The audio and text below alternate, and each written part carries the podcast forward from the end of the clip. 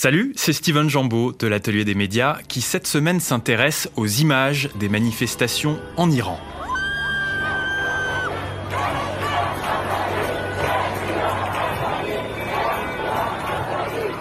C'était le 16 septembre, il y a un peu plus de deux semaines maintenant. Massa Amini, une Iranienne de 22 ans, mourait trois jours après avoir été arrêtée à Téhéran par la police des mœurs, au motif qu'elle ne portait pas des vêtements appropriés. Cet événement a déclenché une vague d'indignation, de colère même. Des manifestations ont lieu chaque jour en Iran. Les forces de sécurité y répondent parfois par la force, tirant à balles réelles, si bien qu'on compte déjà plusieurs dizaines de morts dans les rangs des manifestants, principalement des jeunes âgés de 20 à 30 ans. Les connexions Internet ont été limitées par les autorités, certains réseaux sociaux coupés, mais des images nous parviennent et les journalistes sur place et à l'étranger tentent de faire leur travail au mieux. C'est de cela dont je vais vous parler avec mes deux invités.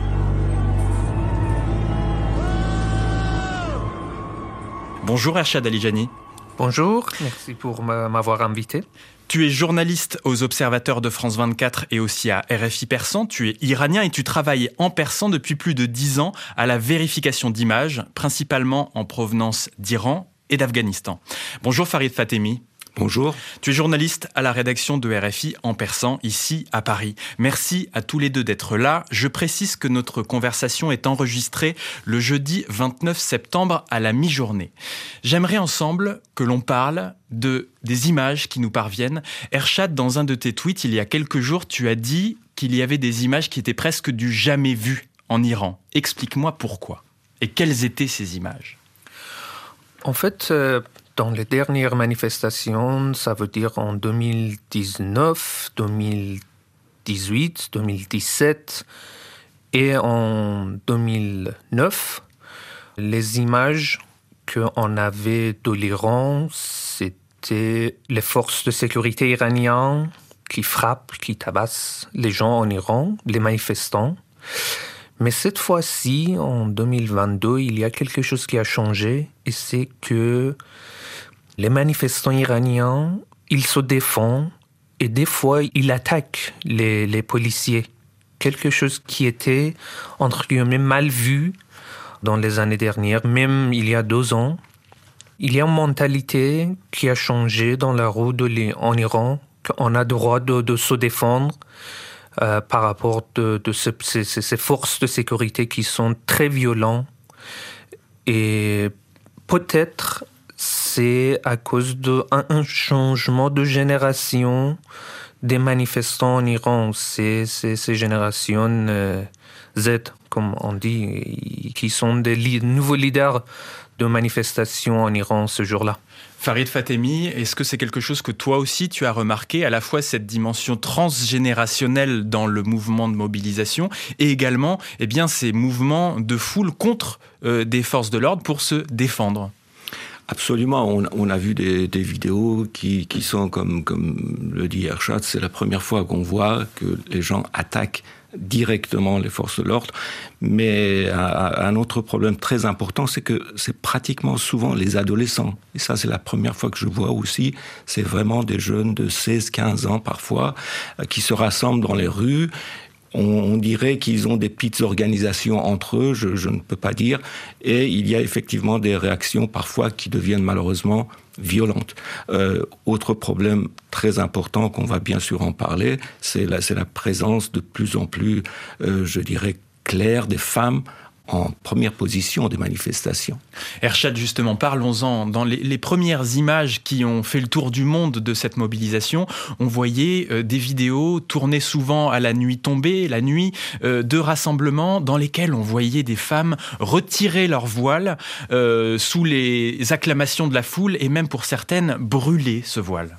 Oui, comme Farid a dit, les, les sauvageries que les femmes iraniennes ont subies pendant quatre décennies en Iran, c'est au corps de ces manifestations récentes en Iran. Et en plus, euh, les femmes sont, sont des leaders de ces manifestations 2022 en Iran. Comme vous savez tous, le, le, slogan principal de ces manifestations, c'est Femme, vie, liberté. Et je trouve ça incroyable.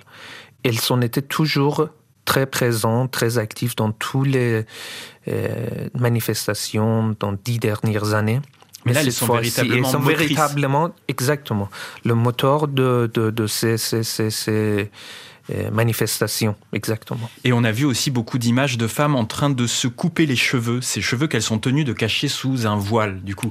Euh, est-ce que tu as réussi à quantifier un petit peu le mouvement? Parce que j'ai l'impression qu'on voit toujours les mêmes vidéos, mais est-ce qu'on les compte ces vidéos par dizaines, par centaines, par milliers? Quelle est l'échelle? En l'échelle internationale, euh, je ne peux pas dire un, chiffre, c'est énorme. Et c'est pas que les femmes iraniennes qui le font. il y a des femmes en Turquie, en France, en Allemagne, partout dans le monde qui coupent leurs cheveux comme un symbole de soutien des femmes iraniennes. Et c'est intéressant peut-être de marquer un point historique. Historiquement, les femmes, c'est une tradition de euh, Iran, iranien, courte, Moyen-Orient peut-être que les femmes coupent normalement leurs cheveux dans deux bouts, soit en signe de tristesse, soit pour, entre guillemets, se préparer à aller aux guerres, comme on a dans un livre euh, important pour les Iraniens, Shahnameh. les femmes coupent leurs cheveux pour aller aux guerres. C'est un symbole très important et très, très significatif. برای توی کوچه رخصیدن برای ترسیدن به وقت بوسیدن برای خواهرم خواهرت خواهرامون برای تغییر مغزها که پوسیدن برای شرمندگی برای بیپولی برای حسرت یک زندگی معمولی برای کودک زبال گرد و آرزوهاش برای Vous écoutez l'atelier des médias, nous parlons des images des manifestations en Iran. Je suis avec Ershad Alijani, journaliste aux observateurs de France 24 et à RFI Persan, et Farid Fatemi, journaliste à la rédaction de RFI en persan. Farid Fatemi, on a aussi beaucoup dans ces mobilisations euh, des slogans et des chants. Et moi j'ai vu, comme beaucoup de monde, tourner cette vidéo d'une Iranienne en train de chanter une version iranienne du chant antifasciste italien Bella Ciao. Oui, tout à fait. Euh, alors, d'abord, le premier slogan dont il faudrait parler cette fois-ci, c'est le slogan qui est devenu vraiment le, premier, c'est Femme, vie, liberté. Euh, en persan, c'est Zan euh, Zendegi Azadi. À l'origine, c'était un slogan que les Kurdes turcs, notamment sous, sous la direction de Ocalan, avaient pris ce slogan en kurde, en langue kurde, et après dans d'autres pays on a utilisé ce, slogan, et maintenant il arrive en Iran, et ça c'était vraiment le, le, premier mot qu'on a entendu dès les premiers jours, Zan Zendegi Ozadi, femme, vie, liberté. Et on a aussi, Ershad, beaucoup d'images de pères et de mères qui enterrent leurs enfants. Oui, malheureusement, euh, par rapport aux statistiques qu'ils ont données par les organisations de droits de l'homme en Iran, il y a 76 manifestants qui sont tués par les forces de l'ordre, inclut six femmes et quatre enfants. Farid Fatemi, j'aimerais que l'on parle de la circulation des informations actuellement en Iran. Comment s'informent ces derniers jours les Iraniens à l'intérieur de l'Iran? Alors ça devient de, plus en plus difficile. D'ailleurs, depuis hier, on entend des rumeurs, même plus que des rumeurs, euh, selon lesquelles le gouvernement va arrêter définitivement Instagram et le WhatsApp ça veut dire que c'est plus provisoire, ce sera définitif. Donc, Au passage, il faut préciser que l'utilisation de VPN en Iran est très avancée comparée à de nombreux pays à travers le monde et que euh, la plupart des Iraniens ont un VPN qu'ils installent sur leur téléphone portable qui leur permet de contourner euh, les blocages. Tout à fait, même, même, même plusieurs VPN. Moi, je, je vois mes amis ou mes collègues, chacun utilise trois ou quatre VPN. Parfois, il y en a un qui va, qui marche plus on tombe sur l'autre, et puis voilà, ça continue comme ça. De toute façon, le gouvernement a toujours créé euh, le filtrage, des censures, et puis les gens, bon voilà, passent leur temps à, détourner cette censure, à trouver de nouveaux moyens. Ça continue ainsi. Euh, maintenant, ces derniers jours, c'est devenu très difficile parce que le WhatsApp est devenu pratiquement euh, inaccessible. le Telegram ne fonctionne plus très bien le réseau qui était très très fréquent en Iran avant. Donc c'est un réseau social russe. Hein. Voilà, tout à fait. L'équivalent de WhatsApp, euh, c'est Telegram. Voilà. C'était très très très utilisé en Iran il y a quelques années. Maintenant, ça devient plus difficile. Donc les gens maintenant se, communiquent avec le téléphone traditionnel plutôt. Mais qui sont beaucoup occupés en ce moment. Mais voilà, mais voilà, ça aussi, ça devient un problème. Donc, de plus en plus, la communication est devenue difficile. Euh, on, revient à des années, il y, a, il y, a, 40 ans, où il y avait des manifestations sans portable et sans rien du tout, et les gens étaient obligés de, de s'organiser comme ça entre eux et en communiquant de façon traditionnelle. Ershad, dans les vidéos qui nous parviennent, on s'est rendu compte ces derniers jours que du fait de la réduction du débit d'Internet, en gros de la mauvaise connexion en raison du blocage fait par les autorités de Téhéran, on voit de plus en plus de vidéos très courtes qui nous parviennent, de l'ordre de quelques secondes. Oui, en fait, l'obstacle de, de l'Internet, euh, une mauvaise connexion de l'Internet, ça devient très euh, important en Iran.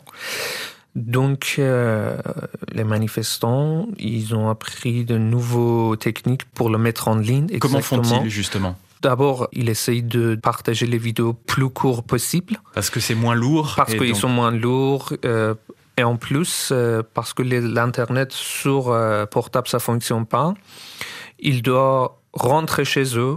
Ils utilisent le Wi-Fi de chez eux parce qu'il a un débit plus important et il upload les vidéos de chez eux. C'est pour ça que on reçoit normalement les vidéos qui sont passées il y a 4 heures, il y a 5 heures. 2 heures du matin, 4 heures du matin euh, l'heure de Paris. Donc quand les gens rentrent des manifestations, ils, arrivent sur leur Wi-Fi et c'est à ce moment-là qu'ils mettent en ligne qu'ils les mettent vidéos. les vidéos. Par exemple, hier ou avant-hier, euh, j'ai dû rester euh, jusqu'à 5 heures du matin pour recevoir des, dernières vidéos qui sont passées par exemple à 21h à Téhéran ou 22h à Téhéran, dans les petites villes, dans les régions un petit peu pas très développées en sud-sud-est de l'Iran. Euh, il faut mettre 5 heures pour uploader une vidéo de une minute.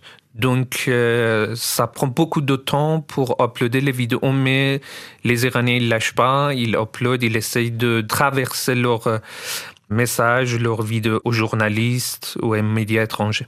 Farid Fatemi, euh, on se rend compte aussi que la diaspora iranienne, que les, Iraniens en exil euh, constituent une caisse de résonance ou d'amplification de ces vidéos qui sortent d'Iran.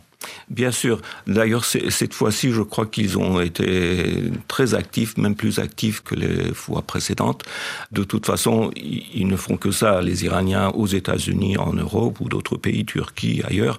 Euh, ces jours-ci, ils ne font que ça. C'est vraiment une, une amplificateur pour tout ce qui s'est passé en, Iran. Il y a eu même des manifestations assez importantes à Paris, à New York, à Los Angeles, à Istanbul, euh, beaucoup d'autres villes où il y a des, petites minorités iraniennes. Voilà, maintenant, euh, je ne sais pas s'ils peuvent continuer comme ça, parce que de toute façon, ils doivent être alimentés de par l'intérieur du pays. Si, si les vidéos s'arrêtent, eux aussi, ils seront obligés de, de s'arrêter à un moment donné. À votre connaissance, y a-t-il encore des journalistes en Iran qui parviennent à travailler à peu près normalement ou ce n'est plus possible? Normalement, je ne crois pas, sauf s'ils ne parlent pas du tout des événements, ils parlent des, choses, disons, officielles, des nouvelles officielles. Justement, on a vu samedi dernier euh, euh, enfin euh, des journaux iraniens mettre à leur une de leur quotidien des images de rassemblement, sauf que c'était un rassemblement de soutien au régime. Et chose intéressante, Ershad Alijani, c'est que ces images avaient été euh, modifiées, manipulées, c'est-à-dire qu'il y avait un collage sur la une de quotidien iranien. Euh, en fait, oui, c'est une technique assez recourante par les médias de l'État en Iran pour augmenter la le, participation dans les manifestations qui organisées par l'État. En fait, télévision de l'État ou médias de l'État en Iran, normalement, ils ont des sources de désinformation en Iran. Euh, ils créent des fausses nouvelles et après, ils essayent de partager autant que possible. Euh, entre eux, c'est normal. Farid, euh, vous travaillez ici, donc RFI en persan. Expliquez-nous comment travaille cette rédaction depuis deux semaines sur cette mobilisation du moment. Alors on est bien sûr euh, totalement concentré sur ce sujet, mais comme on a déjà parlé, il faut savoir qu'il y a énormément de désinformation comme aujourd'hui les réseaux sociaux sont un élément important pour s'informer, je dirais même primordial, il faut faire très très attention à ces désinformations parce que la désinformation de la part du gouvernement iranien est très organisée, très calculé et il y a un grand nombre de, personnes qui travaillent dessus. Donc il faut vraiment faire attention à déchiffrer bien les messages. C'est pour ça que nous, on respecte toujours un délai d'attente. Ça veut dire que si on voit un tweet qui annonce quelque chose, on ne le prend pas immédiatement. On attend toujours pour, pour vérifier quand même. Essayer de travailler sereinement, de prendre des précautions parce que cela ne sert à rien de rajouter à la, au malheur et puis à la, à, la, violence qui peut arriver à tout moment. Absolument. Dans le journalisme classique, on disait qu'il faut avoir au moins deux sources pour vérifier quelque chose. Bon, maintenant, avec les messages qu'on a sur le réseau, il ne faut pas se fier sur deux tweets ou deux messages, ça n'a pas de sens. Il faut vraiment avoir des sources plus sérieuses il faut, il faut garder le sang-froid. De toute façon, on est iranien. Il y a aussi le côté affectif, ça existe. Mais il faut, il faut garder la tête froide et puis voilà, attendre surtout pour être sûr qu'une information est vraiment vérifiée. Euh, sinon, nous, on la, on la publie pas. Et être vigilant aussi dans le choix des analystes que l'on sollicite? Absolument. De toute façon, il y a, bon, nous maintenant, les analystes qui sont en Iran, ils parlent très peu parce qu'ils ont peur il faut le dire, hein, donc c'est très très rare. C'est plutôt les analystes qui sont à, l'étranger, avec qui on parle. En général, on les connaît, leurs tendances politiques, on les connaît. Euh, donc, on essaye de garder une certaine, je dirais, multiplicité de points de vue, hein, aussi bien des gens politiquement de gauche ou de droite. On essaye d'avoir tous les points de vue. Ershad Alijani, euh, donc tu es spécialiste euh, de l'analyse des images, de ce qu'on appelle l'OSINT, l'Open Source Investigation, donc le renseignement dit de source ouverte. Donc c'est le fait de vérifier des photos, des vidéos qui circulent sur Internet pour en, s'assurer de leur véracité. Et on voit autour de cette manifestation en Iran de plus en plus de collectifs euh, de journalistes ou de, de blogueurs à travers le monde qui s'allient pour vérifier les contenus qui nous parviennent actuellement d'Iran Oui et non. Euh, oui, parce que heureusement, euh, il y a par exemple deux ans, même il y a deux ans, dans les manifestations de 2019, euh, je crois, RFI et France 24, c'était le seul média, je voulais dire, dans le monde, qui était capable de vérifier des informations, des vidéos qui venaient en Iran, en plus, on a, publié une investigation assez approfondie qui s'appelait euh, Iran massacre à huis clos. Mais heureusement, euh, cette année, il y a une autre euh, rédaction qui s'appelle Fact Nommé. Ils sont un groupe de fact-checkers dédiés aux affaires en Iran, qui sont basés au Canada, qui font des fact-checking. Il y a un, deux autres journalistes, heureusement, qui sont entrer dans le monde de OSINT, qui vérifie des, informations, des vidéos des photos qui viennent de l'Iran, heureusement.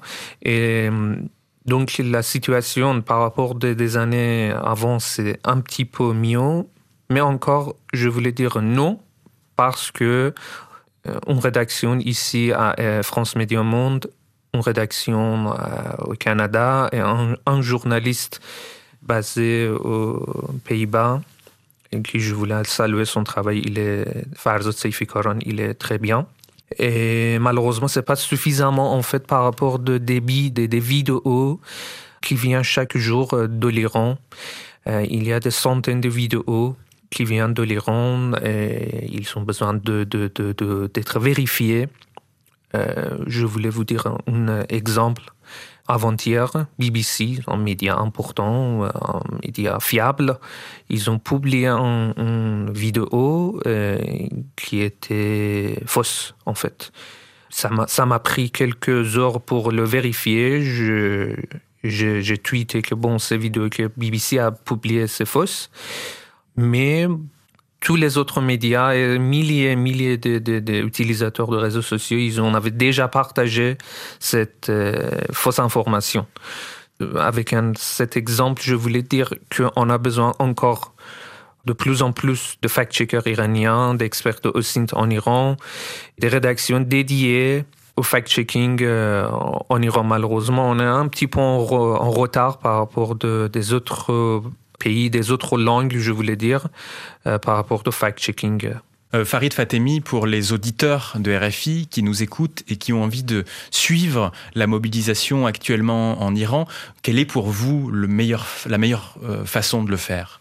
La, meilleure façon, de toute façon, nous, on, travaille essentiellement sur, sur les réseaux, sur notre site internet. Hein. On n'a on a plus de, de voix, c'est-à-dire la radio quotidienne, on l'a plus. Donc le site de RFI en farsi, c'est rfi.fr slash FA. FA, tout à fait fait, qui est continuellement mise à jour pendant euh, toute la journée, même parfois jusqu'à euh, minuit très tard. Euh, et puis on essaye de plus en plus d'alimenter surtout Instagram, parce qu'Instagram était très populaire en Iran, Twitter et puis les, autres réseaux. C'est tout ce qu'on peut faire, c'est de mettre l'information partout pour que les gens puissent le voir autant que bon, ils ont accès à ces, à ces réseaux. Ershad Alijani, quel est le rôle actuellement de journalistes comme toi, iranien, en exil, pour raconter les, les événements en Iran?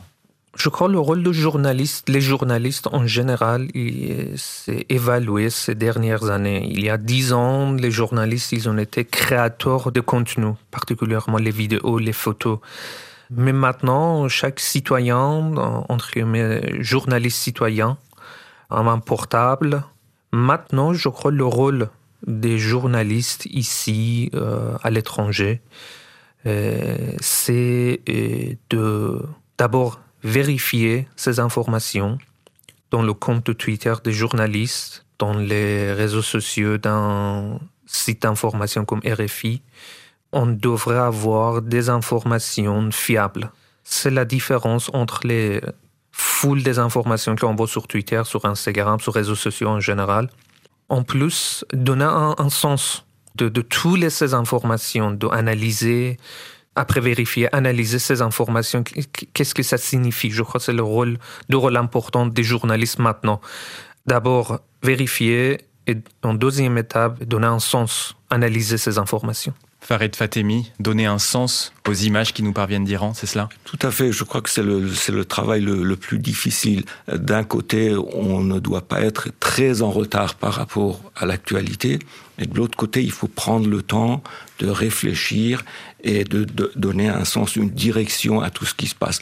Parce qu'aujourd'hui, le, travail essentiel du journaliste, comme l'a dit Ershad, c'est de donner de l'ordre et faire à ce que les gens puissent réfléchir en voyant ces informations. Sinon, l'actualité tout cru, bon, on le voit partout, et c'est notre travail de leur donner un sens. De raconter le monde et de mettre en perspective. Merci euh, Ershad Alijani de la rédaction des Observateurs de France 24 et de RFI Persan, et Farid Fatemi de RFI en Persan, d'être venus tous les deux dans l'atelier des médias de RFI pour raconter ce qui se passe actuellement en Iran.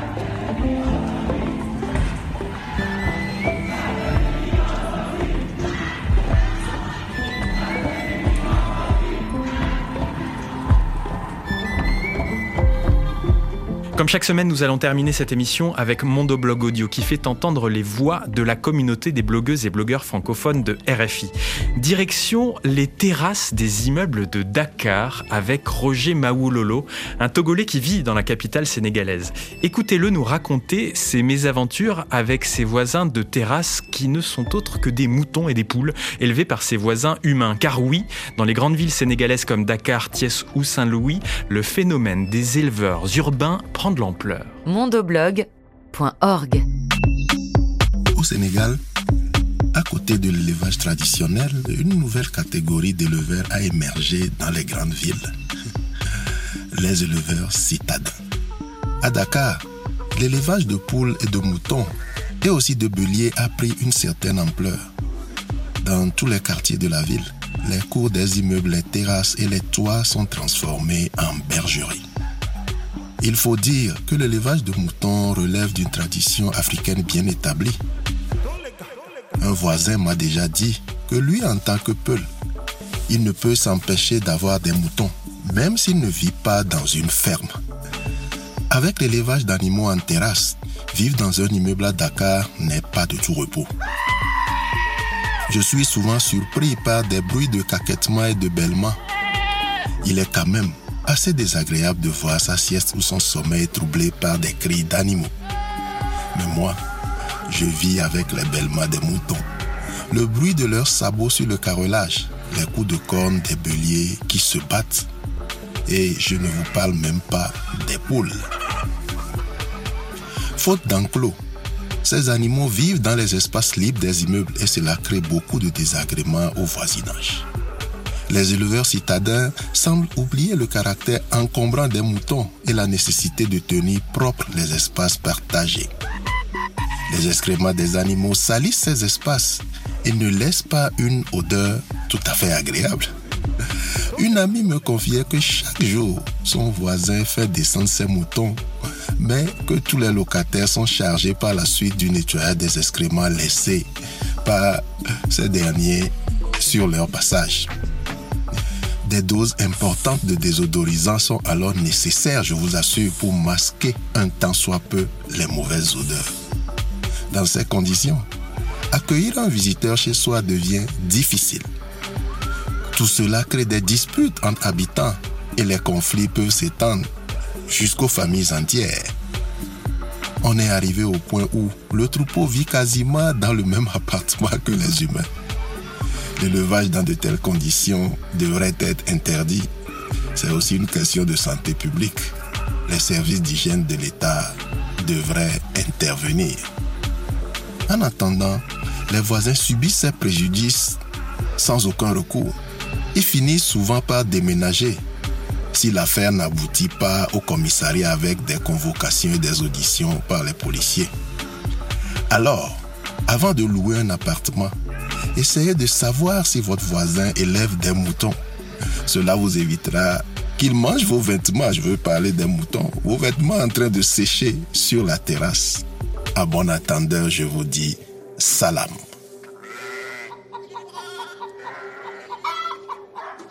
Le mondoblogueur Roger Maoulolo qui s'est mué pour cet article en analyste des nouveaux éleveurs urbains au Sénégal. Ce mondoblog audio a été préparé par Camille Deloche. Vous pouvez en écouter plein d'autres sur mondoblog.org. C'est ainsi que se termine cette émission réalisée par Simon de Creuse. Si vous aimez l'atelier des médias, je vous rappelle que vous pouvez l'écouter en podcast dès le samedi matin sur Spotify, Apple Podcast, Deezer ou encore l'appli Radio France. Pour nous contacter, un mail à l'adresse atelier.rfi.fr ou un message sur Twitter. Je m'appelle Steven Jambeau et je vous dis à la semaine prochaine pour un nouveau numéro de l'Atelier des médias.